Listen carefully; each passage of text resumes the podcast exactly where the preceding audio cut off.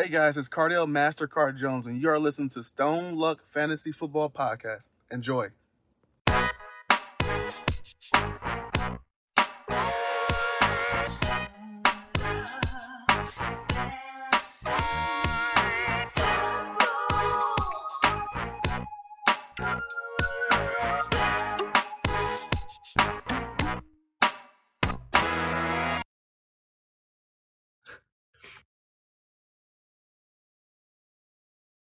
Hallo und herzlich willkommen zum Stone Luck Fantasy Football Podcast Part 172.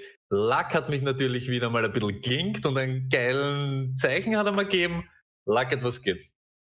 Alles top, we are back. Na, eigentlich Arsch, aber we are back. It feels good to be back. Ich habe auch gleich schon gesehen, ihm, es werden mehrere Fehler kommen heute. Ich bin ganz noch in Urlaubsstimmung. Ich bin gestern am Abend das zurückgekommen, habe schon gesehen, ich habe äh, im, im Thumbnail für YouTube habe ich den, der, es ist der wichtigste Podcast im Jahr.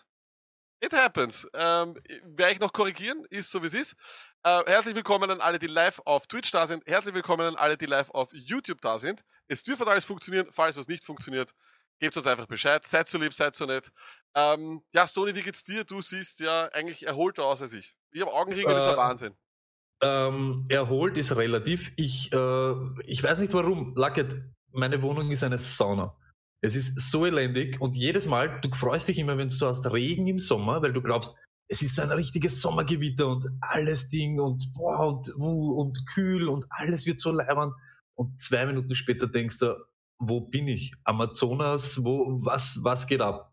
Luftfeuchtigkeit 70 Prozent, glaube ich. Ich äh, rinn aus. Ich bin vorher die ganze Zeit während den Proben, bin ich die ganze Zeit oberkörperfrei herumgerannt. War arg. schon, Ja, war, war, ist, ist, schon ziemlich am gegangen. Aber seit dem Es letzten, seit dem letzten, Irre. Seit dem letzten Podcast wissen die Leute, wie du oben ohne ausschaust. Toni. Du hast es ja äh, dementsprechend gezeigt. Ist auch vollkommen okay so.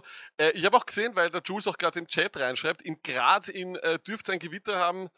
Bist du deppert? Also ich folge ja da auch dem Patrick von ähm, vom Topper Store und der hat auch der hat auch zeigt das Gewitter. Also das hat nichts mehr von einem normalen Gewitter. Angeblich geht das die nächsten zwei Tage noch so. Ist okay, Stony. Ich kann nur so viel dazu sagen, in Italien war das Wetter besser. Und was hab, Aber ich habe was angelernt. Jules, Ich trinke nur noch Aperol Sprit. ja, gratuliere. Mhm. Ähm, Jules, und wie kühlt es auch ab oder ist es so ein, ja, ein laues Gewitter? Na, es ist Aber wahrscheinlich. Lacke, ja. Angewöhnt hast du Aperol äh, Ja. trinken. Wie, wie hast du da die, die Fahrtechnik? Hast du die auch angewöhnt von den Italienern? Also, pass wie auf. Das Autofahren, was da? Urlaub grundsätzlich war ein absoluter Traum, muss man ehrlich sagen. Italiener haben ähm, Corona besser drauf als äh, Österreich und Deutschland, weiß ich, war ich nicht, aber besser als Österreich. Weil- Vor allem auch deswegen, weil die Italiener relativ einfache Regeln haben. Sobald es ein geschlossener Raum ist, tragst du eine Maske. In Österreich ist ja immer, das muss man auch den Deutschen erklären, wir haben auch, wie das Rauchen gekommen ist, immer ganz verschiedene Arten und Weisen der Gesetze. Bei uns gibt es 14 Ausnahmen. Zum Beispiel, in Deutschland war es wahrscheinlich, sobald es ein geschlossener Raum ist, nicht rauchen. In Österreich war, der Raum muss haben 75 Quadratmeter und vier Fenster. Hat er ein fünftes Fenster, darf nur einer Zigarillo rauchen und vier normale Zigaretten. Vier Vornamen müssen mit A beginnen und drei dürfen nicht über 1,80 groß sein. So war das. Die Italiener haben das aber wirklich, wirklich gut drauf. Und ähm, also von dem her gibt keine Beeinträchtigung diesbezüglich. Ich würde also jedem empfehlen, nach Italien zu gehen oder zu fahren. Und das Gehen. war, Geht's einmal nach Italien. Ja. gibt durchaus Menschen, die können das über die Grenze gehen, einfach Stone. Aber Fakt ist, Stone, Autofahren in Italien ist einfach was anderes. Und ich glaube, jeder weiß ja, dass ich, oder viele von unseren Followern wissen ja, dass ich den Führerschein erst seit zwei Jahren habe. Ne? Aber Stony, du hast ja, glaube ich, bevor ich jetzt dann, weil ich möchte dann die Top 5 Dinge sagen, die mir bei Autofahrern am Arsch gehen. Stony, du hast aber, glaube ich, mit einem Italiener ein ganz ein romantisches Erlebnis gehabt, weil wie ich das geschrieben habe in der Story, dass die Italiener ein bisschen komisch fahren, hast ja du mir eine Geschichte erzählt, die, die du mir nur geschrieben hast. Mich würde das interessieren, wie war das? Ähm, ich weiß nicht, ob irgendwer das kennt, so vom Rummelplatz bei euch in Deutschland oder im Prater bei uns. Es gibt so ein, ein Gefährt, da sitzt du drin und du kannst schießen. Und wenn du einen dort, weißt du, wenn du so auslöst beim anderen, musst du ihn direkt ding, dann stürzt der so ab und den haut so runter und der muss die Runde unten fahren und du machst oben weiter. Das ist bei den Italienern die Lichthupe. Sie hupen nicht, sie geben dir die ganze Zeit den Phaser. Sie sind die ganze Zeit am Du bist auf der linken Spur, er fährt 100, weiß ich nicht was, du bist auf 160, er kommt von hinten, drängt drauf, lass dich fallen, Lichthupe, tschiu, tschiu, tschiu, tschiu, tschiu. Pass auf, einer macht das bei mir, das ist aber schon ewig her, zehn Jahre mindestens. Die haben sie nicht Und geändert, ich- sie fahren immer noch gleich, keine Angst. Und pass auf, er macht das, ich fahre rechts zu, weil er linke Spur irgendwo, aber dann, was die Mautstelle, fahren alle immer ein Hunderter. Du weißt das doch. Die triffst ja auch immer, diese Leute. Du triffst sie ja irgendwann wieder. Sie glauben ja immer so, sie fahren jetzt so 180 Kilometer mit 180 Man oder sieht sich 190. immer wieder auf der Ja, Autobahn. genau. Immer wieder. So. Ich denke mir, ich bin lustig und bei der Mautstelle, wo ich so sehe, dass er ist, er schlaft einmal kurz und es sind so zwei, drei Autos Platz zwischen ihm und ich Spurwechsel und schneide ihn so und bin dann vor ihm. Lack, ich schwöre es dir. Eineinhalb Stunden circa, 90 Kilometer. Das zwischen, oh ja, ich schwöre dir, hey, zwischen Verona und Vicenza fährt er vier Meter hinter mir mit auftreten Fernlicht. Er hat all, er hat reinblendet, ich habe nichts mehr gesehen. Wirklich, es war echt schon gefährlich. Ich habe mir dann schon gedacht, ich bremse ab, lass mich zurückfallen, er soll vorbeifahren. Er ist nicht mehr vorbeigefahren. Er war die ganze Zeit hinten. Er hat auf einmal gehabt, alle Zeit der Welt, das Auto innen, also jeder Spiegelding, Alter, wir waren schon so Hass auf den Typen, ja. Wirklich, wir waren schon richtig Hass. Er ist so gemütlich drin, so, so mit Fernlicht, dass der hat dann noch so richtig gegeben, wie wenn er noch so den Winkel ein bisschen verstellt von innen, dass der ein bisschen hoch und so. Hey, es war Chaos. Es war ihm völlig egal. Wenn ich mich einkastelt hätte, wäre es für ihn auch vorbei gewesen. Völlig wurscht. Italiener, eiskalt. Lichthupe, Fernlicht, das ist alles so, ja, das machen wir. Blinken überhaupt nicht. Rechts abbiegen gibt's keinen Blinker. Rechts abbiegen Na, ist nämlich, rechts abbiegen tue ich nämlich die ganze Zeit. Aber so, dazu kommen wir dann wirklich zu den Top 5 bei Autofahrern, das mir in Italien am Arsch gegangen ist, okay? Sony, I need it from 5 to 1. We like the good old days. Ah, haben wir ein Ranking. Ein Ranking according to the great one, Alex Lucky, die fünf meistgehasstesten Italiener-Moves im Auto. Number 5 ist. Nummer 5, LKW überholt LKW, ein internationales Phänomen, aber in Italien immer was anderes, weil der LKW-Fahrer, der italienische, ist eigentlich über 15 Ecken der Großcousin von Enzo Ferrari und deswegen eigentlich Rennfahrer, also muss er ihn überholen, auch wenn er nur 3 km/h mehr fährt. Das ist ihm scheißegal, Sony. LKW überholt LKW besser. Nervigste Angewohnheit aller Italiener im Straßenverkehr. According to Alex Lucky, the great one ist. Bei dir schon gesagt, blinken definitiv ein No-Go, ein Fremdwort. Links, rechts ist ihnen egal. Den einzigen Blinker, den sie können, ist auf der Überholspur den linken Blinker, weil sie dir zeigen wollen, dass sie vorbeifahren wollen. Absurderweise ist das genau da, wo sie eben nicht mehr vorausfahren können. Da verwenden sie einen Blinker und sonst ist es ihnen auch im Nachhinein, wenn ich dann vorbeifahre und ich denke so irgendwie so, Herrst, es ist ihnen wurscht. Es ist ihnen komplett egal.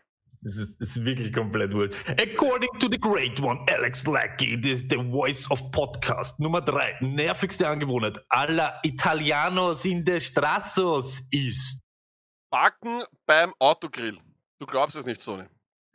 beim Autogrill, sie nehmen grundsätzlich immer zwei Parkplätze. Sie glauben, dass der Strich, der, der Strich, wo der zwischen zwei Parkplätzen ist, da glauben sie, der muss genau in der Mitte vom Auto sein, weil die linke Hälfte gehörte mir und die rechte Hälfte gehörte Juliana. Ich verstehe es nicht. Ich habe keine Ahnung. Ich so jedes Mal bei jedem Autogrill einfach in der Mitte. Ich.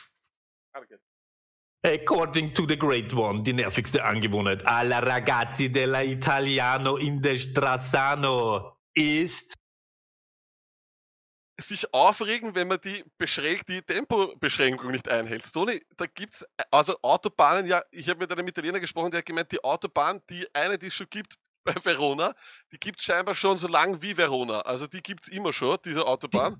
Die Die eine. die bekannteste. Die beste.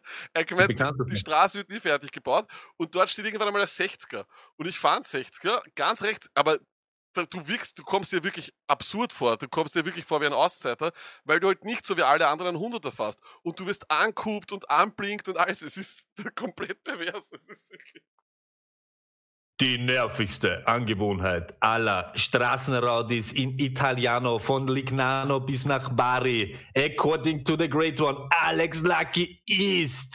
ganz einfach so eine kein Abstand halten. Italiener halten keinen Abstand. Das ist aneinander, das ist, da küssen sich die, die, äh, die Stoßstange und die Heckstange. Das ist mm, mm, mm, Weltklasse. Also, ähm, ja, es war, es, es hat auch wirklich ein, ein, Stress in mir ausgelöst. Das ein Wahnsinn. Ich war, war noch nie so fertig nach dem Autofahren. Sechs Stunden Lignano nach Wien. Das war wie, weiß ich nicht, eine ganze Saison Beckers Football das ist nicht normal, wirklich. Gar keine Einstellung. Stimmt aber, muss ich auch sagen, put it on the pole, sind Italiener die schlimmsten Autofahrer in Europa. Es ist, es ist Richtig. wirklich so. Aber weißt du, was arg ist? Und das stimmt auch. Sie sind urtreu, sie sind ur-Fiat treu. Ich, ich kenne kein Land, gut, Deutschland ist halt, weil sie viele Autohersteller haben, aber in Italien 80, ne, ich sag sogar 90 Prozent der Autos sind immer Fiat. Ich weiß noch, wie der Multipler rausgekommen ist, den was ja jeder eigentlich scheiße findet. es gibt kein, es gibt kein positives, weiß nicht, kein positives Ding an diesem Multiplan. Nicht ausschauen, nicht Kraft, nicht Ding. Es ist irgendein Auto. Ah, put it on the pole. Das war Heckel. Put it on the pole ist der Fiat Multipla das hässlichste Auto aller Zeiten. Da gab es auch mal die Meme mit dem Fiat Multipla, der, zu, der getuned wurde, auch Weltklasse. Passend dazu und deiner Fiat-Liebe übrigens, äh, steht hier, Jag 918 schreibt, mir wurde ein Fiat 500 in Bari vor der Tür in der Innenstadt ge geklaut, ein Mietwagen scheinbar. Alter, Von dem her, Alter. Weltklasse, Alter. absolute Weltklasse. Also, Alter, ist, ist so. Ich liebe diese Autos so sehr. Alemano Tedesco, du verdienst es nicht, ich bekomme. Tedesco, das ist das, dann weißt du schon, ey, jetzt steigen wir ins Wagel und weg nur noch. Aber Lucket. Ja. Autogrill. Put it on the pole. Autogrill, beste Raststation in ganz Europa. Es ist das beste Essen in Italien, ist also die besten Snacks auf der ganzen Welt. Put it on the pole, Autogrill, Buffalino, Panini, unfassbar. Das ist, das ist Preis-Leistung passt, alles passt. Muss man ganz ehrlich sagen. Nein, ich muss auch sagen, Autogrill ist wirklich leibend. Aber wer wiss, weiß Sony, wo auch Preis-Leistung passt und was das Allerbeste auf der ganzen Welt ist, Sony? Bitte sehr. Es ist, ihr wisst es ganz genau. Er ist nämlich wieder da, der unglaubliche, unglaublich megamäßige, ultimative Fantasy Football Guide der Footballerei. Detti und Stoney sind komplett ausgerastet, haben den besten Guide auf die Beine gestellt, den es jemals gibt. 300 Spieler-Rankings, Stoney hat die Trustlisten drinnen. It is the easiest way to the ring, wie ich immer sag. Und mit diesem shameful Act von Werbung bitten wir euch oder empfehlen euch, das hier ähm, downzuladen und euch zu checken. Oder Stoney, das ist doch der Oberhammer, oder? Ich, es ist ohne Spaß. Ich, wohl jeder immer abratet davon, aber ich erwische mich jede, jede freie Minute, wo mir irgendwas im Kopf geht und Fantasy ist bei mir immer im Kopf, aber ich sitze in der Arbeit und dann denke ich mir, okay, scroll ich nochmal kurz durch. Du hast wirklich, es ist ein jeder Spieler, der Fantasy relevant ist, ist von Daddy nicht nur gerankt, sondern auch beschrieben. Du weißt immer so circa, was du von ihm erwarten kannst, wo er, wo er sich eben aufhaltet. Und ihr wisst, unsere wichtigsten Dinge sind immer, steht er am Feld, wo steht er am Feld und hat er Opportunity dazu. Das in, zwei, drei Sätzen hat der Tete das zusammengefasst. Und natürlich Trust, Trust, Trust. Ihr wisst das überhaupt in die ersten zwei, drei Runden. Ihr braucht dort Leute, denen ihr vertrauen könnt und nicht die, die was umeinander kacken. Und das habt ihr alles um den Spottpreis von 9,99, 13,99, egal. In Wirklichkeit, ihr könnt jetzt Haus und Hof dafür verkaufen. Ähm, in diesem Sinne, bevor wir loslegen, nochmal kurz der Hinweis. Wir wollen ja auch, dass sich das auszahlt für euch, dass ihr hier live dabei seid. Danke an alle noch einmal, die das machen. Ähm, übrigens auch danke an alle, die uns auf Instagram folgen, auf Twitter und auf Facebook. Herzlich eingeladen, das auch zu tun. Und den YouTube-Kanal abonnieren auf jeden Fall auch. Danke, danke, danke. Und wie gesagt, es soll sich auszahlen, dass ihr live seid. Habt ihr Fragen zu eurem Draft? Wollt ihr irgendwelche Insights aus dem aus dem Kopf des Tony, was die Trustlisten betrifft. Wollt ihr noch mehr Ach wissen? meine Güte, Dann genau. am Ende vom Podcast, das wird circa um 20.30 Uhr sein. Wir sind ja nicht, noch nicht auf den äh, Zug aufgesprungen, wo wir jeden um die zwei bis drei Stunden machen müssen. So wird sein. Überhaupt? Es werden ja wenige noch gedraftet haben, sage ich jetzt einmal.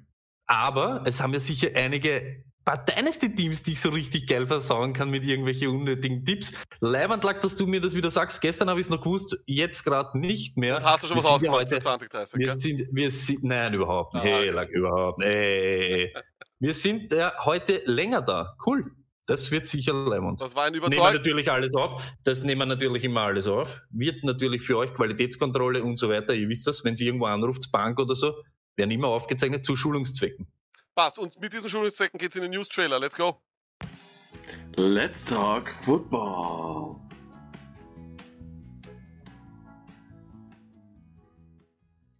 Du Grill. Yes, let's go, let's go, let's go. Wir reden über die NFL. Wir wollen nicht unbedingt jetzt die ganzen News aufglauben, die wir über die letzten Wochen oder die letzte, oder die letzten zwei Wochen, da war ich so lange, weil ich Urlaub, äh, wollen wir jetzt nicht unbedingt aufglauben. Ähm, George Kittle hat einen neuen Vertrag bekommen, Stoney, mit zwei Wörtern. Super Georgie! Genau so ist es. Wir sind nicht diejenigen, die diskutieren darüber, ob er 28, 84 oder 99 Millionen verdient hat. You wanna pay him, you pay him whatever you want to. Ähm, danach, ähm, auch über College Football wollen wir jetzt nicht zu viel reden. Das sind wir nicht, das wisst ihr, wir kennen uns da überhaupt nicht aus.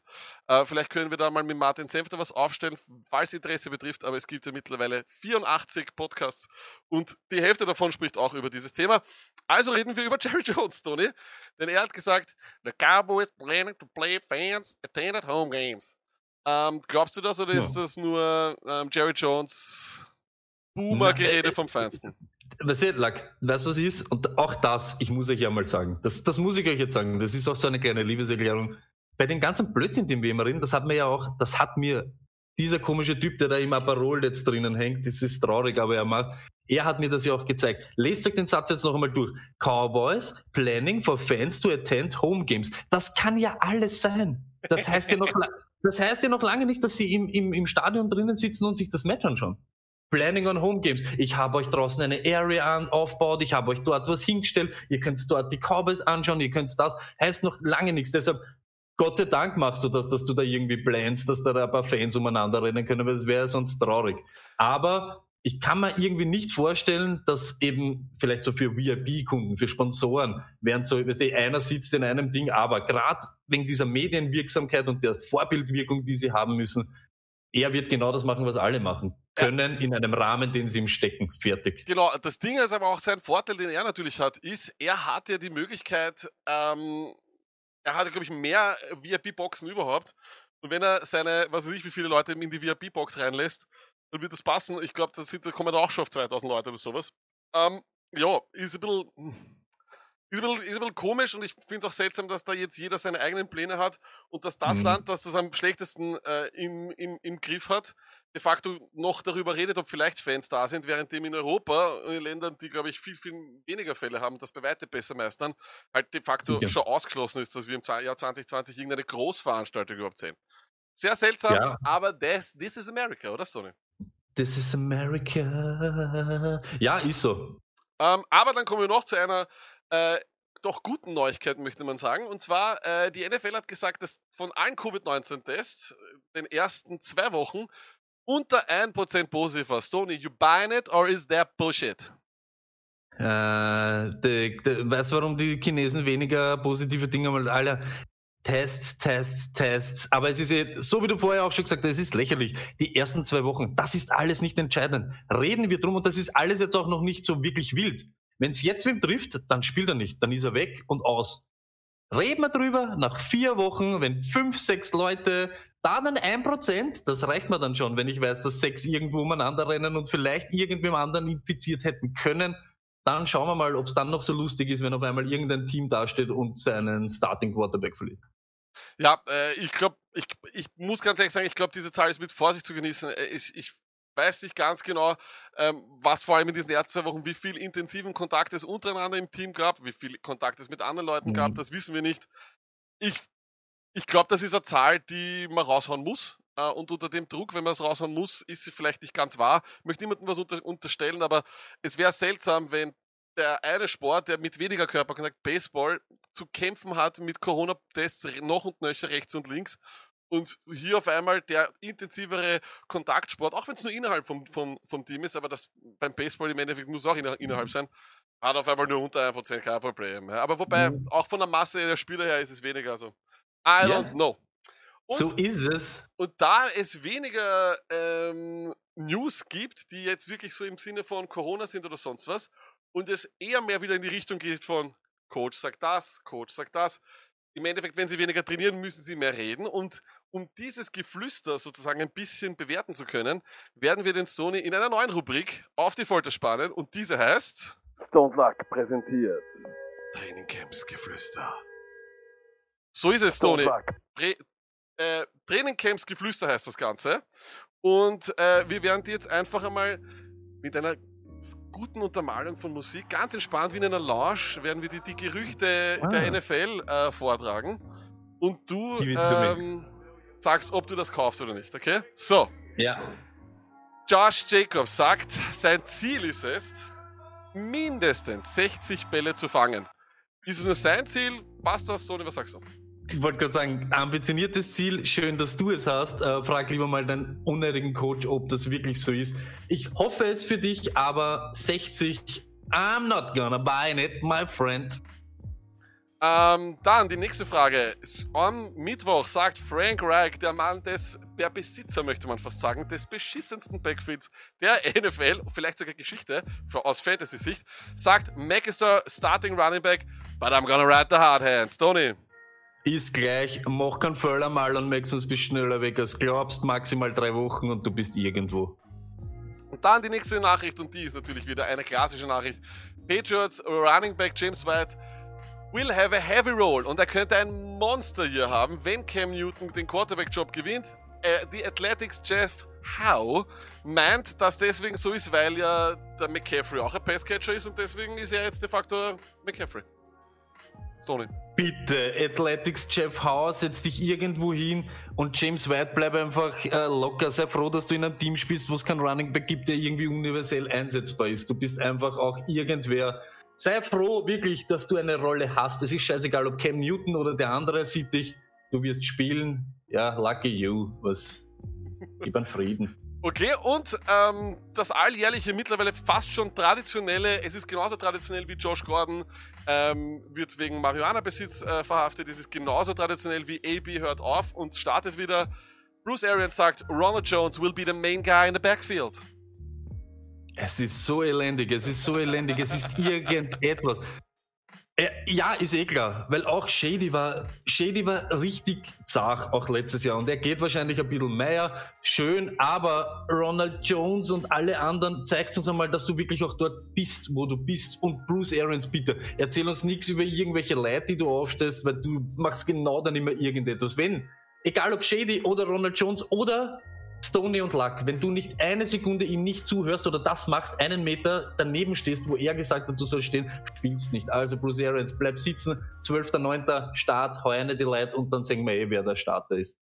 Ja, wunderbar. Das war unsere erste Ausgabe von Trainingscamp-Geflüster und äh, wir werden sehen, wie wir äh, das in Zukunft weiterführen. Wir müssen es weiterführen. Sorry, bitte, du ich muss leider Gottes, ja, ich muss noch einmal was sagen. Erstens einmal Trubertix, danke. Ich habe nämlich ein Stufe One Abo auf Twitch geschenkt bekommen. Und das zweite, und das ist die, das ist die geilste Trainingscamp-News. Rams Coach Sean McWay blasts his players for shitting in the porta potties during practice. Das heißt, was sind die porta potties? Irgendwelche Keyben, die dort stehen für Abkühlung oder was? Dort scheißen anscheinend die ganzen Rams-Spieler rein. Das ist richtig. Das sind die Hot News, die wir brauchen. Kann sicherlich dem Teamgeist gut tun, wenn alle in einen reinkacken. So. Ähm, On Hard Knocks anscheinend zum Sehen. Das wird geil. Freue ich mich. Gut. Dann äh, gehen wir weiter, weil es hat auch einen High-Off-Season-Moment gegeben, über den wir reden werden müssen, obwohl er auch schon wieder ein bisschen äh, länger her ist. Highest Off-Season Moment. Währenddem wir hier ähm, wieder das Total Candy, auf das ich so stolz bin, äh, das hier haben, so ähm, möchte ich nur sagen, also scheinbar ist das mit dem, mit dem Gaxen äh, in einem Porta Potty ist anscheinend nur ein Mobilklo, wurde uns hier gerade auf äh, Twitch gesagt. Von dem her, Stoney, oh, es ist halb so wild. Tut mir leid, aber. Oh, geil. Super. Also habe ich im Podcast angekündigt, dass Leute irgendwie ins Klo kacken. Aber ist ja wohl kein Problem. Put on the Pole schon mal in ein Dixie-Klo gekackt. Wir haben schon mal, wir hatten den Pole schon mal, aber der muss immer wieder kommen. Nein, der Bolt, den was wir gehabt hatten, das ist der richtige. Holst du dein Handy raus, wenn es dir ins Dixie-Klo reingefallen ist? Okay.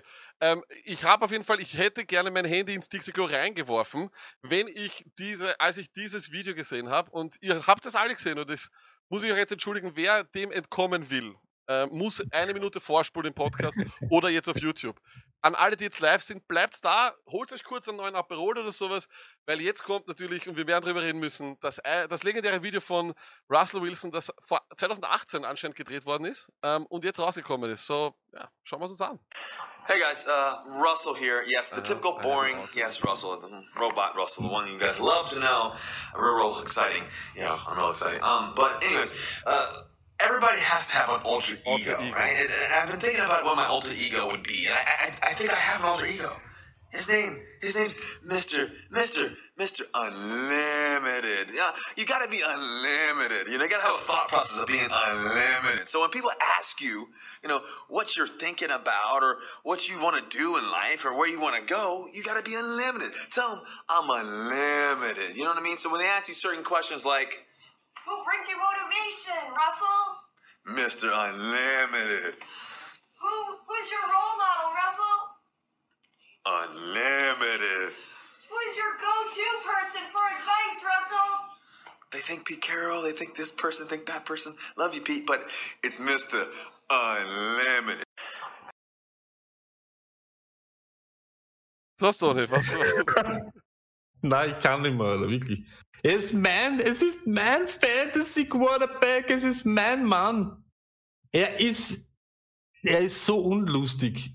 Stell dir vor, das ist schon arg. Wie kann man als NFL Starting Quarterback mit so viel Ding und wie er spielt, wirklich, it on the pole, gleicht sein Spielstil seinem alter Ego und seinem ganzen Ding Mr. Unlimited. Er ist so ein unlustiger Typ. Stell dir vor, du denkst, wenn ich zu dir sage, ich habe heute einen Gast, ich habe ihn eingeladen. Es ist Russell Wilson. Russell Wilson, und dann kommt der Typ, Alter.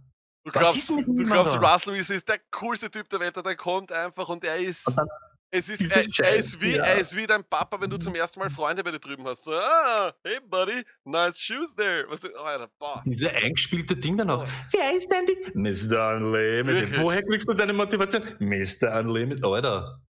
Wahnsinn. boah Traurig. Ich, aber die, so wirklich, traurig. ich, ich bitte, ich schaut euch mal, versucht das Video noch einmal zu schauen und schaut euch dabei im Spiegel, damit ihr eure Live-Reaktion seht, weil ich muss einfach jedes Mal cringen, es ist das Schlimmste, was geht. Um, Unlimited. Boah. Da, dabei put it on the pole, was ist der bessere Off-Season-Sound? Mr. Unlimited oder Ezekiel Elliott, I'm Loki faded, bro. Ich, finde, dieses Jahr haben wir einfach einen, einen Sieger diesbezüglich. Okay, ähm, damit äh, haben wir 32 Minuten in diesem Podcast drinnen. Ähm, endlich das Ziel erreicht. Wir reden über das Gold, Stoney. Are you ready for some gold? Endlich, let's go. Give it to Back to reality. Let's talk fantasy. Jawohl, Sony, es ist soweit. Wir reden endlich über das Gold, endlich über Running Backs. Wir haben über die Quarterbacks schon geredet. Wir haben über Mhm. die Wide Receiver gesprochen. Davon gibt es auch kurze Clips auf YouTube und wir haben auch ganz, ganz viel gesprochen. Ähm, also ein bisschen, ein, ein wenig über Tight Ends, möchte ich jetzt mal Du sagen. hast nicht so viel gesprochen. Ich habe nicht so viel gesprochen. Ich habe viel gesprochen. Okay. Ähm, und jetzt äh, gehen wir weiter und zwar, währenddem mir ein weiterer neuer Aperol Spritz gereicht wird. Das ist Das mal. ist so. Ding. Ah. Mei. Donnerstag, ihr bester Mensch. Ja, genau so ist es. Ähm, reden wir über die Running Backs. Und zwar beginnen wir, wir haben wie immer die ADP-Listen hier. Ihr könnt es gerne mitschauen. Wir versuchen das für alle Hörer auch so gut wie möglich nachvollziehbar für euch zu lesen. Und ganz oben, Stony, ich habe zum Beispiel in unserer Liga dieses Jahr den Pick frei. Und ich glaube, der richtige Pick an alle, die sich das aussuchen können, ist Nummer drei, weil ich glaube, du Mhm. solltest den letzten von den Einser-Tiers nehmen. Ne? Wenn du glaubst, äh, es gibt drei Übermonster, über Tiere sozusagen, dann ähm, musst du die nehmen. Und ich sehe hier McCaffrey, Barkley und Elliott, die sehe ich auf einer Stufe. Und wer auch immer von den dreien zu mir fällt, ist mir egal. Sony, was sagst du dazu? Ich, ich bin voll bei dir. Das ist auch immer meine Herangehensweise, wenn ich dir immer erkläre, was die NFL-Draft-mäßig und dann sagst du aber immer, wenn ein Team unbedingt einen Quarterback haben will von denen, muss an eins gehen, weil er nimmt nicht den, was überbleibt. So wie du das jetzt sagst, ist dir egal, aber ob du CMC bekommst, Sieg oder Saquon, die hast du alle auf einer, auf einer Stufe. Ja oder nein, Lack? Ich habe sie alle drei auf Okay. einer Stufe. Ich glaube nämlich vor allem, du kannst allen drei, bei allen dreien ist einfach, und da möchte ich jetzt mal Werbung dafür machen, der Trust-Faktor so hoch. Darum geht's. So, Wahnsinn. jeder einzelne von den dreien und auch Barkley. Letztes Jahr dann, Das- wie er- hat er auftrat, hat vielen Leuten noch einmal einen Ring gegeben. Stimmt. Und immer möchte ich für dich alle drei gut. Das stimmt, aber das, was bei CMC zum Beispiel ist, die Panthers, glaube ich, trotzdem werden eher schwach sein, jetzt allgemein. Die O-Line ist auch nicht so stark. Jetzt glaube ich, wenn die Panthers im Chasing-Modus sind, also Punkte aufholen müssen, steht CMC genauso am Feld. Wenn die O-Line schwach ist und es müssen, werden die Receptions halt wahrscheinlich irgendwie halt steigen, weil dann kommen diese Pässe, die kurz, äh, schnell und wahrscheinlich nicht so herumscramble-mäßig Teddy Bridgewater und nicht so diese weiten Bälle. Das sind aber alles irgendwie Kugeln, die bei CMC landen können und werden. Er ist halt nicht Gamescript abhängig. Er steht am Feld, wenn sie führen, wenn es knapp ist, aber auch wenn sie hinten sind. Das ist das, was mir taugt. Was ich mich gefragt habe, ist, Lack, wie hoch siehst du die Chance, dass CMC wieder RB1 wird? Ähm, ich sehe das relativ hoch, ähm, weil ich glaube, so wie du sagst, im Chasing-Modus glaube ich, dass er durchaus seine, seine Bälle wieder bekommt und let's face it, er ist einfach einer der besten, vielleicht aktuell der beste Running Back auch der neue Coach wäre dumm, nicht viel, viel mehr äh, ihm dem oder ihm weiterhin genauso auf den Ball zu geben. Deswegen glaube ich, Mhm. die Chance ist durchaus da, dass er es nochmal macht. Und im schlimmsten Fall ist er Top 3, aber damit hast du eben auch nichts verloren, glaube Mhm. ich. Und deswegen kannst du es dir aussuchen. Ich werde hundertprozentig den Pick Nummer 3 nehmen und mir ist egal, wer von den drei kommt. Und ich glaube, äh, ich würde das jedem empfehlen, falls er sich den Pick aussuchen darf, weil dann fällt es einfach ein bisschen ab. Ja, ich weiß, Alvin Kamara ist sicherlich ein Top-Typ, aber wir wissen, die Saints Ist ein anderes Kaliber. ja, aber die Saints, genau, ist ein anderes Kaliber und die Saints sind auch nicht unbedingt das fantasy-freundlichste Team in der Red Zone. Wir wissen, da kommt einmal Taysom Hill. Übrigens, den neuen Quarterback, den sie drafted haben, irgendwo in der siebten Runde, Stevens oder so, der scheint auch schon als Tight End auf im, im Kader-Story. Also, Okay. diesmal gibt es vielleicht sogar zwei Ähm, Typen, die das versauen. Ich sag ganz ehrlich, wenn ich es mir aussuchen könnte, ich weiß nicht, wahrscheinlich würde dann an zwei reichen, aber ich würde mich an zwei hauen, weil ich möchte unbedingt Sieg Elliott, der ist für mich safe as fuck. Die Offense ist top, Cowboys sind richtig stark, allgemein so eine loaded Offense. 94% seiner Spiele macht er dann mehr als 12 Fantasy Points und in 50 davon mehr als 20. Das, was aber wirklich ein irrer Start ist, und ich glaube, den gibt's nur bei ihm, wenn ich es richtig im Kopf habe, 50% aller Snaps in der Red Zone gehen in seine Richtung. Egal, ob das, Das egal ob das ein, ein Reception ist oder ein Handoff, Sieg, Sieg, Sieg, Sieg, Sieg.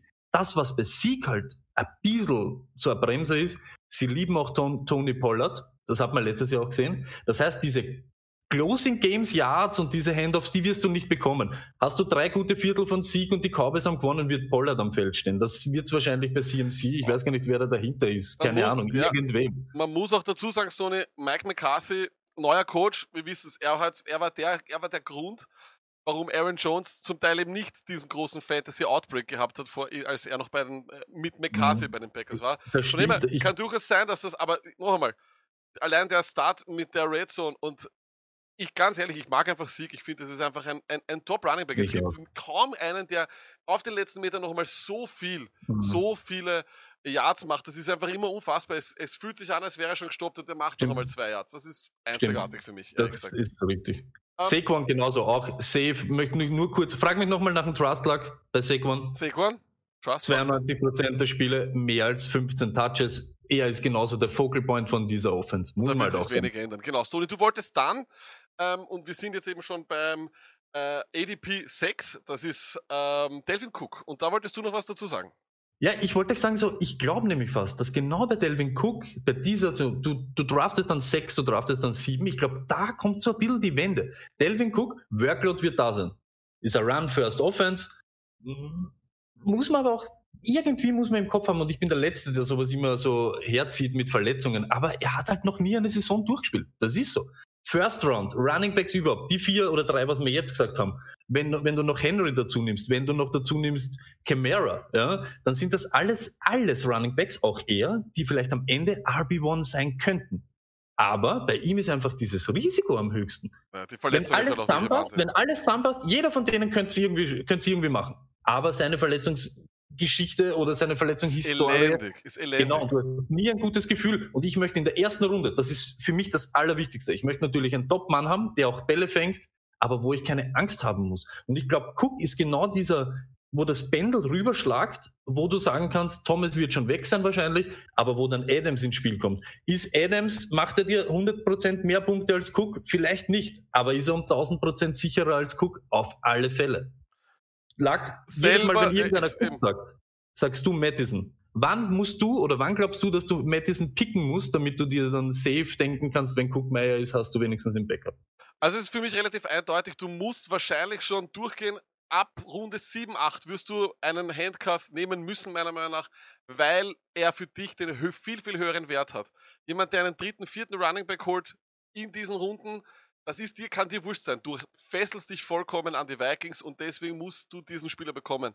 Wenn den dir wer anderer wegschnappt, und das ist bei uns zum Beispiel oftmals gewesen, dass dir einfach jemand den Handcuff zack einfach wegnimmt, nur weil er dich ärgern will. Passiert, Das genau. passiert, das passiert. Das. Und weil er weiß, dass du ihn dann, dass er dich ausziehen kann dann, ja, dann wird es wichtig sein, dass du einfach aufpasst und dann musst du ihn früh holen. Du fesselst dich mit einem Cook, Mhm. weil viele Genau. Handcuff-Situationen gibt es nicht, meiner Meinung nach.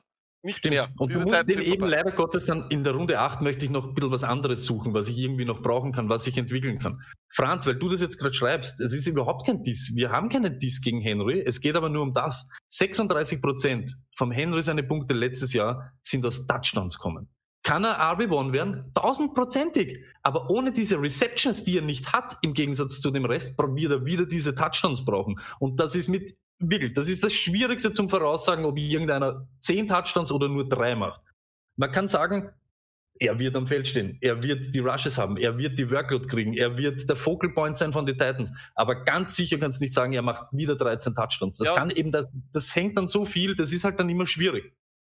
Ja, das, mein Problem an der Geschichte ist nur, ähm, es ist einfach, die Stats von ihm sind so crazy und sie sind so unlogisch gewesen letztes Jahr. Allein das, wo er in der zweiten Halbzeit bei weitem mehrere Punkte macht, etc. Auch Tannehill hatte crazy Numbers.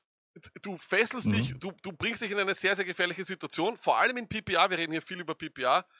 Da sehe ich halt dann zum Beispiel meiner Meinung nach einen Sanders viel interessanter und man muss auch sagen, ich habe ihn letztes Jahr gedisst ohne Grund, aber auch einen Mixen sehe ich besser als einen Henry, weil er im Receiving Game eingesetzt wird und eben nicht über, drei, über 30% nur Touchdown-Punkte. Stoney, that is crazy. Mhm. Ja, das ist wirklich crazy. Und das ist eben, die, das, da habe ich irgendwie so dieses Problem dabei. Weil du eben, wie soll dann die Punkte kommen, wenn die Touchdowns ausbleiben? Wie soll er diese Punkte machen? Wie machst du auf einmal 40 Punkte?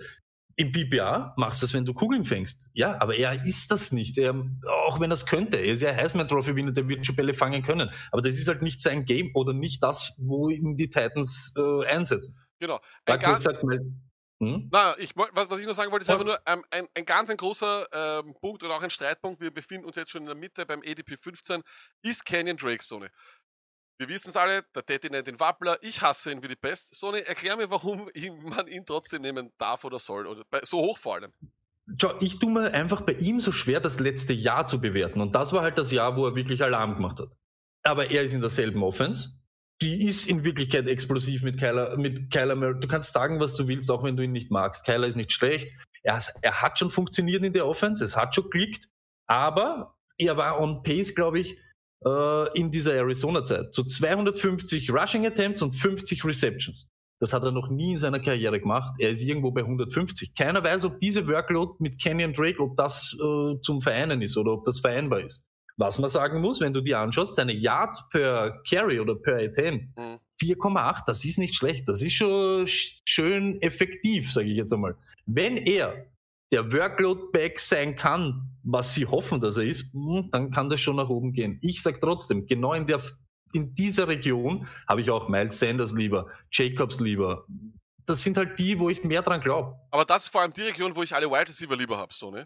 Und ich habe hier wirklich, ich nehme hier wirklich lieber einen Julio Jones. Ich nehme hier lieber, wenn wir, wenn die alle da sind, das ist nun mal so, in vielen Mock Drafts geht Drake schon einfach in der ersten Runde.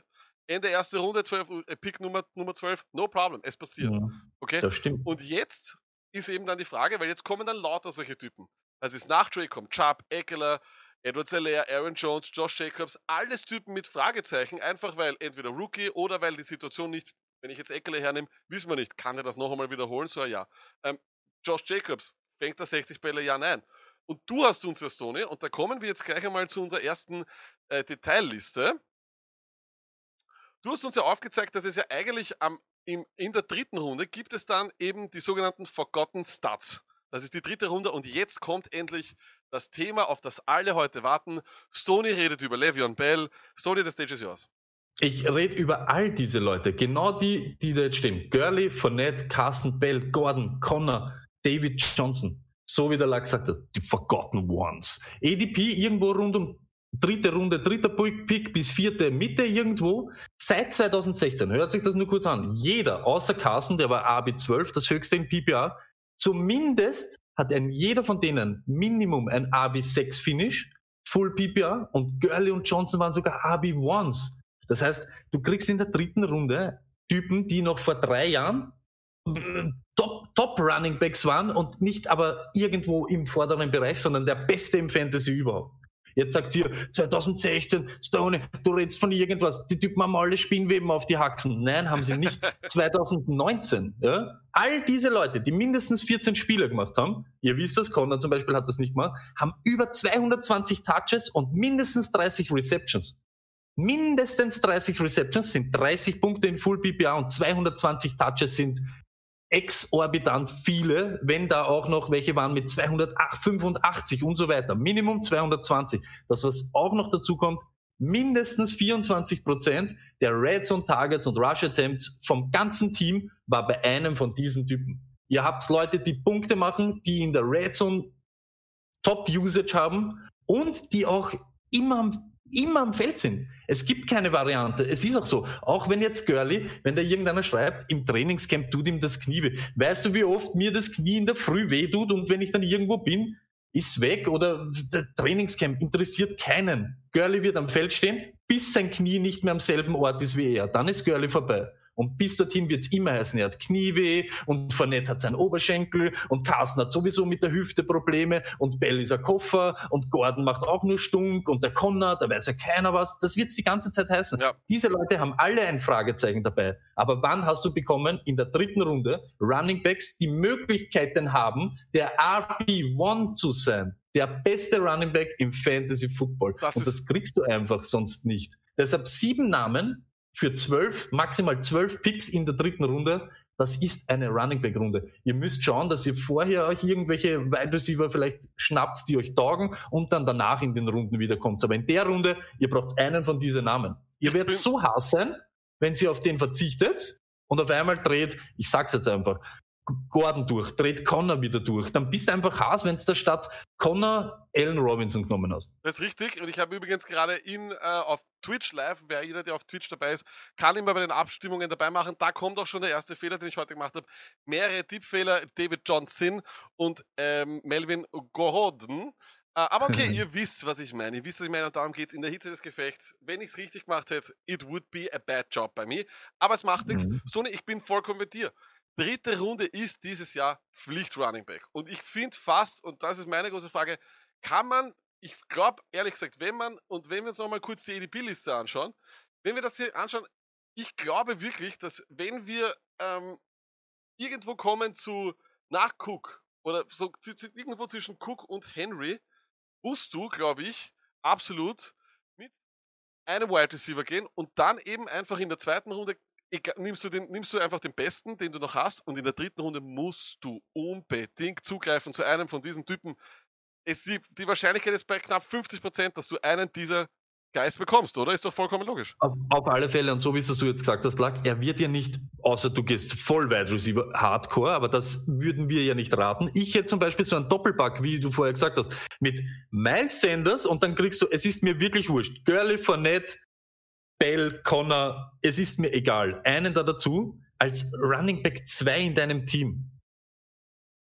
Ich bin fertig. Crazy. Ich bin einmal fertig und äh, ja, das ist wirklich Das crazy. nein, Das es ist- wirklich das crazy. ist- Story. Du kannst dich erinnern an Jahre, wo wir in der dritten Runde gesessen haben und da haben wir nur noch irgendwas geholt, aber das- nie einen Starting Running Back. Voll. Und ich sag, jeder von denen, wenn die die ganze Saison spielen, keiner, und das könnte, Pude, Ding, klebt das, klebt das, keiner dieser sieben Namen, wenn sie die ganze Saison spielen, wird schlechter sein als RB24, das heißt RB2. Keiner, kein einziger Das von stimmt, diesen absolut, sieben. absolut. Vollkommen richtig, Stone. Das ist überhaupt richtig. Die, übrigens, äh, du musst jetzt noch sagen, wen von denen du am liebsten hast. Ähm, währenddem mir, unsere, ja. unsere Zuschauer sagen, David Johnson ist der Typ, den sie am liebsten in dieser Runde hätten. Wer ist es bei dir und warum ist es Bell? Es ist, äh, äh, ganz ehrlich, du, Ja, äh, nein, äh, sag- Bell, sag- sag- ist mein, es, Bell ist mein Mann einfach, weil er mein Mann ist und weil ich, äh, ich, ich brauche den Typen. Ich bin gestanden in Chicago, alle am Ding, Pianospieler, bla bla bla und ich wollte Le'Veon Bell und ich habe ihn gespürt und er hat gesehen, dass ich ihn brauche und er hat geliefert und deshalb, er ist es. Le'Veon fucking Bell ist dein Mann. Wenn du Le'Veon Bell in deinem Fantasy-Team hast, egal wann, dann ist das wie die Umarmung deiner Mutter. Okay, dann kommen wir, wie gesagt, das war also das Ende so dieser ersten, äh, dieser ersten 15 Runningbacks, die es gibt. Da ist, wie gesagt, findet sich beim ADP 27 Leonard Fournette. Wir blättern auf die zweite Seite und sehen eben auch lauter von lauter diese Typen, über die wir gerade gesprochen haben. Da findet sich Wahnsinn. auch ein Todd Gurley, ein James Conner. Und dann eben kommen wir schon, und das ist dann alle die Namen, die wir jetzt gesagt haben, ähm, kommen, sind dann schon weg. Und dann haben wir, sind, kommen wir zu 48 Jonathan Taylor, Singletary, Montgomery, DeAndre Swift, also solche Typen, wo man auch nicht ganz, wo man sich auch die Situation nicht ganz sicher ist, deswegen kommen sie daher. Jonathan Taylor, zu dem kommen wir gleich, Stoney. Mhm. Aber dann kommen wir zum ersten Mal zu Mark Ingram. In der Run-Heaviest Offense, eigentlich könnte man sich vorstellen, ist doch ein Traum für einen Running Back. Aber Stoney, du hast ja richtig gesagt. Ähm, ja, äh, Ingram, Howard, Peterson, die haben auch ihren Wert, aber eben nicht so sehr in PPA, oder? Ja, und du musst erstens das und du musst die, ich, ihr seht es an der Folie schon, das sind so richtige Early Downbacks. Natürlich kann Ingram die Kugel fangen, hat man auch gesehen in New Orleans. Nur jetzt mit Dobbins ähm, wird das wahrscheinlich eher ein bisschen zurück, sie werden ihn da ein bisschen zurückholen, also nicht so auf diesen Passing Down zu forcieren, wie sie das vielleicht schon mal gemacht haben. Was mir bei denen taugt, und ihr seht das eh, Ingram ist ein bisschen da, da in einer eigenen Liga, weil er kommt jetzt dann auf dieser zweiten Seite schon irgendwo in der fünften Runde und die anderen zwei sind halt ziemlich spät. Aber was man bei ihnen weiß, du kennst die Rolle von ihnen. Du weißt ganz genau, was du an ihnen hast. Auch an Peterson, auch an Howard. Howard letztes Jahr, 2019, 129 Touches. Ingram. Peterson 228 228 ist crazy. 228. Re Receptions und Rushes. Jetzt haben wir eben gesagt, Receptions alle nicht so wirklich. Sie sind alle nicht im Receiving Game, werden die Typen nicht forciert. Ist einfach so. Aber mindestens 78 Prozent der Spiele haben die mehr als 10 Touches. Das ist genau das, was du in dieser Runde dann vielleicht irgendwie suchst. Die neunte Runde, zehnte Peterson und so weiter. Und sie sind die Starter. Es ist einfach so. Ist Auch so. jetzt mit Rookies dahinter, durch diese verlorene Preseason ist es einfach so. Das Problem ist, sie sind natürlich im Standard interessanter als wie im PPA, aber gerade, weil du es jetzt eben gesagt hast, wir haben noch nicht über die geredet, aber gerade, wenn ich habe, wenn ich unbedingt mir einbilde, ich brauche Jonathan Taylor, ich brauche Akers, ich brauche Dobbins, ich brauche CEH. Wer CEH in der ersten oder zweite Runde Anfang draftet, braucht einen von diesen Spielern. Und ich sage euch warum. Wenn Jonathan Taylor in den ersten Wochen oder CEH noch nicht so forciert werden und nicht so oft am Feld stehen, wegen Pass Protection, wegen Marlon Mack und so weiter, hast du einen, wo du weißt, hey, ich lasse Adrian Peterson spielen, ich lasse Howard spielen. Er hat 15 Touches und wird mich die ersten drei Wochen über das irgendwie tragen, bis die Rookies irgendwie so reingearbeitet werden, dass sie spielen. Da möchte ich dich noch kurz fragen, Stoney. Wir haben jetzt alles mitbekommen mit Darius Guys. Ich glaube, die Karriere wird sehr, sehr schwer wieder belebt zu werden. Oder wie man sagt, äh, die wird wahrscheinlich nicht mehr in die Gänge kommen, diese Karriere. Ähm, er rennt und rennt und rennt. Äh, es wird ihm gesagt, oder es wurde nachgesagt von seinem Agenten, dass er durch die kürzere Offseason davon nur profitiert, äh, profitiert hat. Und dass er der Typ ist, der ohne Probleme dort starten wird. Ähm, jetzt ist es ja eigentlich wirklich arg, weil aufgrund seines Alters wird er ganz, ganz hart ähm, unterschätzt. Ich bin kein Mhm. großer Fan von ihm, ich mag ihn überhaupt nicht. Aber ich meine, ist es unrealistisch zu sagen, dass der vielleicht erst in Runde 9 oder 10 geht und ist er dann nicht fast schon ein Pflichtpick? Es, er geht erst da. Ja, Das ist er, also ich- ist er das- irre, oder? Ist er irre, oder? Ein Ich- Starting ich, Running ich Back. würd, ich würde ich würd auf alle Fälle, also Pflicht, du weißt das, Lack, Pflicht im Fantasy, aber ich bin genauso. Ich, ich weiß nicht, ob du dann über den drüber schauen kannst. Das ist eben genau das wie in der Runde 3. Da, da musst du dich schon sehr anstrengen, dass du nicht einen von die sieben nimmst. Und da genau dasselbe. Genau. Wenn, wenn du in die Region schaust, was da so rund um ihn ist, du, so, pff, da musst du schon viel einreden, warum es jetzt nicht er wird. Ja, eh, aber ich glaube einfach, was für, für Peterson spricht, weil auch viele jetzt gerade hier diskutieren. Howard hat Breeder, auch wenn wir wissen, Äh, Howard äh, bekommt eindeutig die Und Early Down. Aber warte, warte, warte. Und wir haben auch gesagt, Ingram, da wissen wir nicht. Jackie Dobbins etc. Und angeblich Hauerbauer möchte irgendwie vier Running Back starten. Hat nicht Peterson auch von all den dreien einfach auch die beste Situation gleichzeitig? Ich meine, sein Auch, ja, Marc, weg. und auch wenn nicht, du weißt das ganz ehrlich, wir reden da über einen Running Back, der schon, ich glaube, zweimal Leading Rusher war. Letztes Jahr hat schon jeder gesagt, dem fallen die Radeln ab und jeder hat sich dann gefreut, wie sie ihn eingesetzt haben. Jeder, jeder, der ihn dann gehabt hat, irgendwo spät, hat es drei Wochen gegeben, wo du ihn brauchst.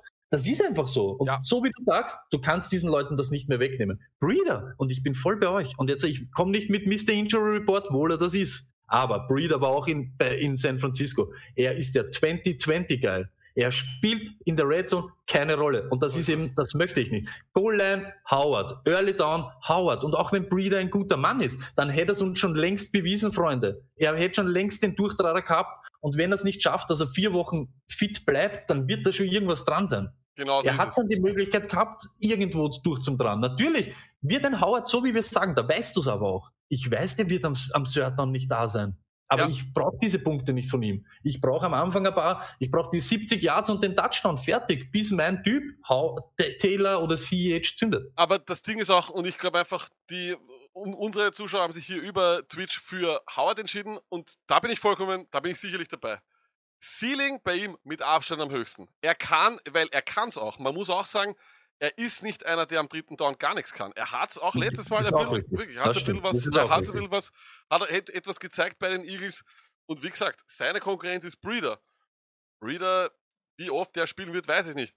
Ingrams Situation ist eine andere, da ist, sind, da ist ein Rookie dahinter und genauso bei Washington redet man sich derzeit einfach ein, dass da ganz, ganz viele ähm, jüngere Runningbacks dabei sind. Aber ich verstehe es, warum Howard, das Ceiling ist hier sehr hoch und wie gesagt, da haben wir ja wirklich der, der äh, ADP von ihm, und da kommen wir ja schon auf die letzte Seite, ist ja wirklich irgendwo, das ist bei 89, also das ist, da, das ist ein Geschenk. Ich glaube Das fast stimmt. nicht, dass er, ich glaube, in, in, in routinierteren Fantasy-Ligen, wenn da wirklich alle Freunde schon länger spielen miteinander, wird es schwierig sein, ihn so spät zu bekommen. Aber schauen wir mal. Wir haben dann hier auch noch ähm, davor vor allem auch noch, wenn wir kurz noch das alles äh, zu Ende gehen auf der Seite 2, da sehen wir dann eben auch solche Leute wie Mostert. Da sehen wir Leute wie Cam Akers mit 69, James White mit 77, Philipp Lindsay bei 91. All diese Typen spielen entweder nicht die erste Geige oder sind einfach Stoney, und jetzt kommen wir auch gleich zur nächsten unserer Detailfolien, in einer Situation, die mehr als fraglich ist. Und wir haben hier einmal zwei Gruppen, äh, sagen wir mal, oder zwei Gruppen einkategorisiert, wo wir sagen, diese, diese Backfields absolut vermeiden oder diese Backfields eher noch beobachten bis zu einem Draft, zögert den Draft raus, meiner Meinung nach immer gut und dann können sie entscheiden, okay, weil derweil ist es mehr so, ihr könnt eigentlich Roulette spielen dort, könnt auf jeden Fall aufgehen, wenn nicht, bereut es wirklich stark, aber Stoney, beginnen wir mal mit den Finger weg Backfields und bei den Colts, viele Leute haben ja auch schon Mhm. geschrieben, wegen Taylor, Jonathan Taylor, der absolut, over, also nach CEH, der Typ, der am meisten gehypt wird von der Rookie-Klasse. Mhm. Was sagst du zu den Colts und warum ist das ein Backfield, wo du die Finger weggibst? Superman, aber das ist das, was wir vor zwei Wochen, drei Wochen, wo wir eben über die AFC South oder so geredet, na, die, wo wir geredet haben, glaube ich, haben wir besprochen, oder? Ja. Weiß ich nicht. Aber Jonathan Taylor, ADP circa dort, wo die Superhelden sind. Ähm, wo eben Bell ist, wo Girl ist, da habe ich einfach ein besseres Gefühl, als wie ihn zu nehmen, der. Mir fehlt bei ihm der Floor überhaupt am Anfang, wenn es jetzt schon heißt, Marlon Mack wird starten. Das heißt, es könnte einen Spieler geben, wo er achtmal am Feld steht. Und mir fehlt das Ceiling wegen diesen komischen Heinz. Der Typ ist einfach nur dafür da, dass er Kugeln fängt, dass er, wenn wir 40 Punkte hinten sind, äh, zum Jason am Feld, Receiving Back. Das fehlt dann auch. Dann fehlen dir die Receptions und dann fehlt dir der Floor, weil er vielleicht nicht oft am Feld steht. So, jetzt hast du diese ganze Situation, weißt du, wo wir gesagt haben, gerade jetzt da oder gerade wenn ich Jonathan Taylor nehme, statt einen von diese sieben, was Wahnsinn wäre, dann hole ich mir AP oder Howard, weil ich dann vielleicht die ersten Wochen mit dem Typen überbrücken kann. Auch wenn dann Breeder vielleicht der, der Starter wird, auch wenn dann AP an Gibson äh, 20 Touches verliert. Das, ja, okay. Dann sollte aber Jonathan Taylor schon dort sein, wo wir alle hoffen, dass er vom Talent sich durchsetzt. Aber- Am aber- Anfang wird er dir einfach keinen Spaß machen. Genau so ist es. Deswegen glaube ich, bringt sich auch dieser frühe Pick gar nichts. Weil du einfach am Anfang sofort in eine Situation reinkommst, wo du nur gambles. Das ist mir letztes Jahr passiert. Ich habe wirklich viel zu früh ähm, Darwin Thompson geholt, weil ich dachte, boah, das, der war auch gehypt letztes Jahr. Nicht so arg wie Jonathan Taylor, aber er wurde durchaus schon wirklich in wirklich frühen Runden geholt. Und du Mhm. wartest dann nur und wartest und wartest und wartest. Und ganz ehrlich, den kriegst du wahrscheinlich nicht auf dem Waiver Gefühlt nein. Okay. Aber andere, eben solche Typen, könntest du vielleicht noch ein bisschen warten und könntest dann irgendwann vom Waiver holen. Ich sag bei den Colts ganz ehrlich, durch, durch das, was du gesagt hast, Sonny, mit Heinz auch noch, macht es das ein Backfield zum Vergessen. Mhm. Das stimmt einfach. Und das ist halt leider so. Und dann Mac, so wie wir gesagt haben, wahrscheinlich kriegst du ihn geschenkt, aber wie lange ist er dann RB1? Hast in zwei Wochen, hast in drei Wochen, dann musst du irgendwie auch so einen Backup-Plan für diese Geschichte irgendwie überlegen. Luck Patriots, deine Lieblingsding, wo, ähm, glaube ich, Walmart-Kassierer öfter den Ball in der Hand haben als irgendwelche gelernten Runningbacks. Ja, ein Jedes Jahr, oder? absolute Katastrophe. Jedes Jahr dasselbe. Und weißt du, dieses Jahr so ein bisschen denkst du dir so, Ma, Sony Michel, mm, kriegst du urgut, kriegst du einen guten Preis. James White vielleicht auch interessant. Aber was ist genau dann? Ich sitze in Urlaub, im, im Urlaub, liege am Strand von Civita Nova Marke und lese Lamar Miller ist da. Und schon, wirklich, direkt Draftboard oder meine Notizen scht, durchgestrichen auf Wiederschauen. Patriots, don't touch them. Washington, auch wenn wir viel über Peterson gesagt haben, der Preis ist ja kein hoher, aber Genau. eigentlich, auch wenn du dir vorstellen kannst, er ist auch deswegen nicht hoch, weil die Washington, das Washington Football Team, so müssen wir es nennen, werden nicht viel vorn sein, werden nicht viel rushen, Stoney, oder? Ja, wie, du weißt das, Elak, das sagst du selber auch immer, dieses, werden nicht viel rushen, es stimmt, im Verhältnis zu anderen Teams nicht, aber ähm, irgendwer muss den Ball auch dort tragen. Aber ich sage trotzdem, bei Washington, das haben wir auch schon vor Wochen gesagt, wenn wir wem haben wollen, dann McLaurin. Genau, und dann äh, kommen wir zu den 49ers, also das ist sicherlich wie letztes Jahr auch schon die traurigste Situation. Einer der besten Rushing Offenses schafft es nicht, ähm, einen Start Running Back für Fantasy Football ja, herauszubringen. Wir hätten zwar Raheem Mostert, aber ganz ehrlich, das glaubt niemand wirklich, dass der dann am Ende ein Typ ist, der nur auf dem Feld ist. Auch unsere Zuschauer auf Twitch sagen, es ist der, äh, das Backfield, das der größte Horror ist, die 49ers. 55% sagen das. Ja. Tony, was sagst du? Äh, Lack, wir haben uns schon so lange drüber aufgeregt. Ein Team, das so oft und so viel, und da sind wir wieder dabei, da war Breeder, da war Monster, da war Tevin Coleman, da war der andere. Jeffrey der, Wilson das, oder so hat der geheißen. Genau Jeffrey, das, das ist alles irgendwas. Und du hast nie gewusst, jede Woche hast du dich irgendwas, irgendwas Neues. Es war jede Woche was Neues. Breeder nur zwischen 20 und 20, Coleman nur dort, Monster dann für die zwei Yards, dass er in die Endzone kommt, irgendetwas. Es ist Chaos. Es ist ein Chaos und dann kommen wir eben zu einer Situation ungeklärt. Deswegen habe ich auch so dieses Loading-Zeichen da eingegeben, weil ich mir halt nicht sicher bin. Mm, Bei den Buccaneers. Ah, das es- ist voll, ah, okay. Verstehst? Ich habe mir gedacht, der Ding, der, der, der, alles klar, alles aber klar. Stoney, ähm, es ist, sollte eigentlich eine gute Offense sein. Am Papier Mhm. sollte es eine Offense sein, die funktioniert. Mhm. Da sind Mhm. Stars und Stars und Stars. Da ist so viel, was man passtechnisch decken muss. Da wird doch irgendwas, irgendwas frei sein für die, für die, für die Running Backs. Aber Äh, Ronald Jones, ich steige nicht nochmal drauf ein. Keyshawn Vaughn, äh, also von dem her eigentlich fast schon ein Running Back oder ein Backfield, wo man die Finger weglassen sollte, oder? Es ist überhaupt so ein komisches Teamlack. Ich, ich, sie machen dir auch gute Spieler irgendwie ein bisschen kaputt, sage ich ganz ehrlich. Und ich war dieses Jahr wirklich auf diesen Ronald Jones. Letztes Jahr, das hat schon besser ausgeschaut. Wenn er eben brav auf Arians hört und spielt, dann wird er auch am Feld stehen. Jetzt da kommt Shady. Zach, wird es diese Passing Offense, die wir gesagt haben, Gronk, äh, Godwin, äh, Evans, irgendwer muss irgendwas machen und ich glaube aber nicht, dass das eben so über die Running Backs geht. Ich glaube, dass das eher so eine Pass First. Hört sich auch deppert an, aber ich glaube, das wird eher diese Kurzpassgeschichte Tom Brady und der hätte halt lieber so ein Catching Back. Deshalb, Shady passt dort gar nicht so schlecht rein, weil der ist auch nicht mehr das, Ja, was er aber- mal war. ja, Aber, ich glaube halt er- eher, ich glaube halt eher, das wird ja, natürlich, aber ich ich, ich glaub's ja nicht. Ich falle nicht Ja. nochmal drauf rein. Aber Nein, vor allem, eh und diesmal haben wir zwei Typen, wo ich letztes Jahr beide Mal drauf reingefallen bin, Ronald Jones und Mhm, McCoy. super. Und wer am Ende McCoy gesehen Mhm. hat, es hat Mhm. nicht mehr gut ausgeschaut. Es hat nicht gut ausgeschaut, von dem her war's das. Ähm, kommen wir zum nächsten Backfield. Broncos, auch Van Gordon, den haben wir auch, deswegen eigentlich müssen wir sagen, haben wir in diese, in, in diese Gruppe von diesen sieben Running Backs für Runde 3 reingegeben, weil du kannst sie nicht früher nehmen, weil eben Lindsay dort ist und du musst halt aufpassen. Du hast ja keine Ahnung, was der für eine Rolle haben wird oder, oder nicht, ich weiß nicht. Er ist kein schlechter Running Back und deshalb wirst du ihn nicht wegbekommen. Wer weg sein wird, muss man halt ganz ehrlich sagen, ist Royce Royce. Ich glaube, der wird halt einfach diesen hässlichen Fantasy-Tod der Konkurrenz sterben. Lindsay und Gordon werden wahrscheinlich genug sein. Ja, und dann, Das, was, ja. das, was halt bei Lindsay, das habe ich auch immer irgendwie, glaube ich, immer so, Lindsay, das ist ein Passcatcher. Aber das ist auch ein guter, das ist auch ein guter Runner. Der ist nicht schlecht. Der Absolut. ist auch gut gelaufen die ganze Zeit. Das absolut. Problem ist, Gordon ist halt einfach, ja, Eh, es das ist so, schwer einzuschätzen. Ich glaube halt trotzdem, dass das wird so ein deswegen, 60-30-Split oder Aber so. deswegen ne? will ich von diesen, von diesen Top Running Backs für die Runde 3, die wir eben vorher besprochen haben, möchte ich eben Gordon am wenigsten eigentlich haben, weil ich nicht weiß, hey, Lindsay war so ein, ist doch ein Das geiler stimmt. Running Back, ist ein Da, geiler na, Running da hast du recht. Da hast du recht. Und dann, Jack 918 sagt genau das, Lack, was du auch immer sagst. Er hat halt die Scheine bekommen. Ne? Ja, Und deshalb wird er aber spielen. sie haben sie auch, die Scheine. Aber, ähm, und dann kommen wir zum letzten Backfield und das sind die Rams. Und ähm, ja, da kann jeder und könnte eigentlich jeder äh, irgendwie den Starting-Job bekommen, von Henderson über Akers etc. Ich halte mich da auch fern und man muss, und wenn wir dann auf die EDP-Liste zurückgehen, ja eigentlich sagen, ganz, ganz spät, oder? Und wenn überhaupt, dieses Backfield Mhm. eher weniger reingreifen, oder? Auf alle Fälle. Und da hast du dann wieder, stell dir vor, du nimmst Akers, dann spielt er in die ersten Wochen vielleicht nicht so oft.